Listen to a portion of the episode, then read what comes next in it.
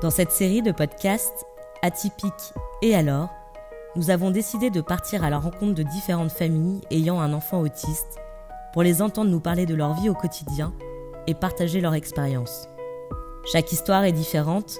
et il nous tenait à cœur de mettre en avant ces portraits de parents, d'hommes et de femmes avant tout, qui se battent tous les jours pour l'inclusion de leurs enfants, pour sortir de la solitude et de l'isolement. Nous voulions aussi qu'ils partagent leurs joies, leurs amours, les petites victoires du quotidien, leurs espoirs et leur fierté de parents pour leur enfant extraordinaire. Ce sont toutes ces vies que nous vous invitons à écouter, dont vous pourrez aussi vous nourrir et que vous aurez, nous l'espérons, envie de partager autour de vous.